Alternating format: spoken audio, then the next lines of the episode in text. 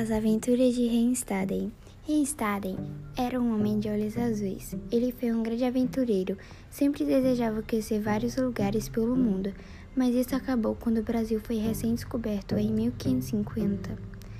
Hans Staden sempre viveu por ali. Hans Staden tinha um temperamento de se aventurar, conhecer vários lugares. Não aguentava ficar na sua cidade natal. Queria ver os mares, viajar, enfim, ele se insistia nisso.